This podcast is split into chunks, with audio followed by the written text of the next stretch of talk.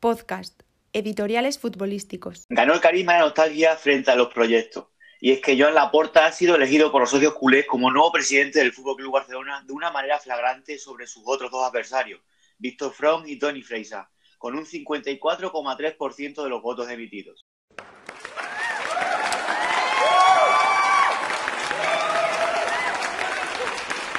Venció el carisma que desprende el abogado de 58 años y, sobre todo, venció la nostalgia por tiempos pretéritos en los que Joan Laporta estuvo al frente de la presidencia de la entidad blaugrana.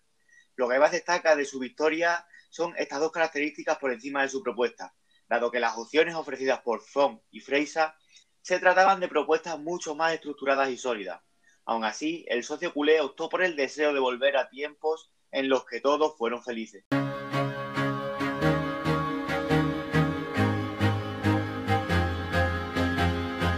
Tiempos de triunfos pasados en los que Joan Laporta fue presidente del club han sido un factor a destacar en su victoria en las elecciones. El socio culé sitúa al nuevo presidente como una de las caras visibles que pueden traer de vuelta los triunfos, trofeos, momentos para el recuerdo y victorias de su primera etapa en la presidencia. Primer contrato de Leo Messi como profesional, el Barça de Guardiola junto con el triplete del club, varios aspectos que el aficionado y especialmente el socio culé han tenido presentes de cara a estas elecciones del Fútbol Club Barcelona. Sin embargo, de los victoriosos y triunfales tiempos pasados de Joan Laporta al frente de la presidencia del equipo culé, también hay un trasfondo oscuro que no ha sonado tanto de cara a las elecciones. Los famosos y criticables negocios del abogado al margen del club, la enorme personalización del club en su propia figura. Hay que recordar que Laporta se convirtió en un auténtico personaje. Su vida política ligada al independentismo catalán aunque esto importa más fuera de la ciudad condal y al aficionado ajeno que al socio culé. Y las fiestas, especialmente las fiestas, pues muchas de ellas, que no fueron pocas, vinieron dominadas por el escándalo y bañadas de champán, mujeres y puros, como la famosa fiesta en la discoteca Luz de Gas tras una victoria frente al Real Madrid. O sea que, al loro, que no estamos tan mal, hombre.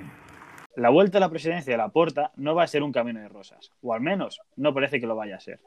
El nuevo presidente de la entidad blaugrana va a tener que hacer frente a una deuda millonaria, problema que se le suma la necesidad de fichajes para la plantilla del primer equipo, más la situación futbolística en la que se encuentra el club.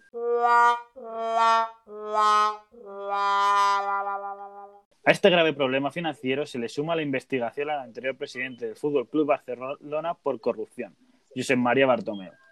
Laporta llega a la presidencia en uno de los momentos más delicados del presente siglo para el club, Además de hacer frente a los más que evidentes problemas financieros, el nuevo presidente debe resolver problemas en el propio vestuario.